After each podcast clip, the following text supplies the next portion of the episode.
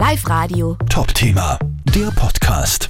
Hallo Rudolf, danke, dass du dir Zeit genommen hast. Dir machen ja die steigenden Gaspreise oder die Abhängigkeit vom Rohöl sehr wenig Sorgen. Du hast dir da ein ganz eigenes System überlegt. Wie heizt denn du momentan? Ich heize momentan mit meiner entwickelten Eisspeicherheizung. Es ist die Kombination aus Solarthermie, PV-Thermie und des Eisspeichers in Form einer Regenwasserzisterne. In dieser Zisterne befinden sich drei von mir entwickelte Röhrenwärmetauscher und in Kombination mit einer Sohle-Wärmepumpe entziehen wir diesen Wasserspeicher die Energie und nutzen sie zum Beheizen des Hauses. Mein Slogan für diese Heizung ist die Wärme, die aus der Kälte kommt.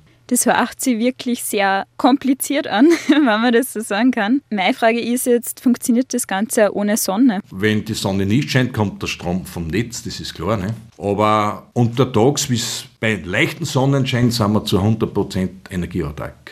Für alle, die das jetzt interessiert, was genau braucht man denn dazu? Ja, man braucht schon eine gewisse Größe von Technikraum, damit man dieses Equipment unterbringt. Man braucht einen Bagger, ein Loch, da kommt die Betonzisterne rein und dann kommt Wasser rein. Wir machen es mit Regenwasser, weil Regen bringt auch zusätzliche Energie. Laut Patentanwälte ist zurzeit die umweltfreundlichste Heizung. Das ist optimal. Was genau kostet das Ganze? Man muss bereit sein, auch gewisse Investitionskosten zu tätigen. Ne?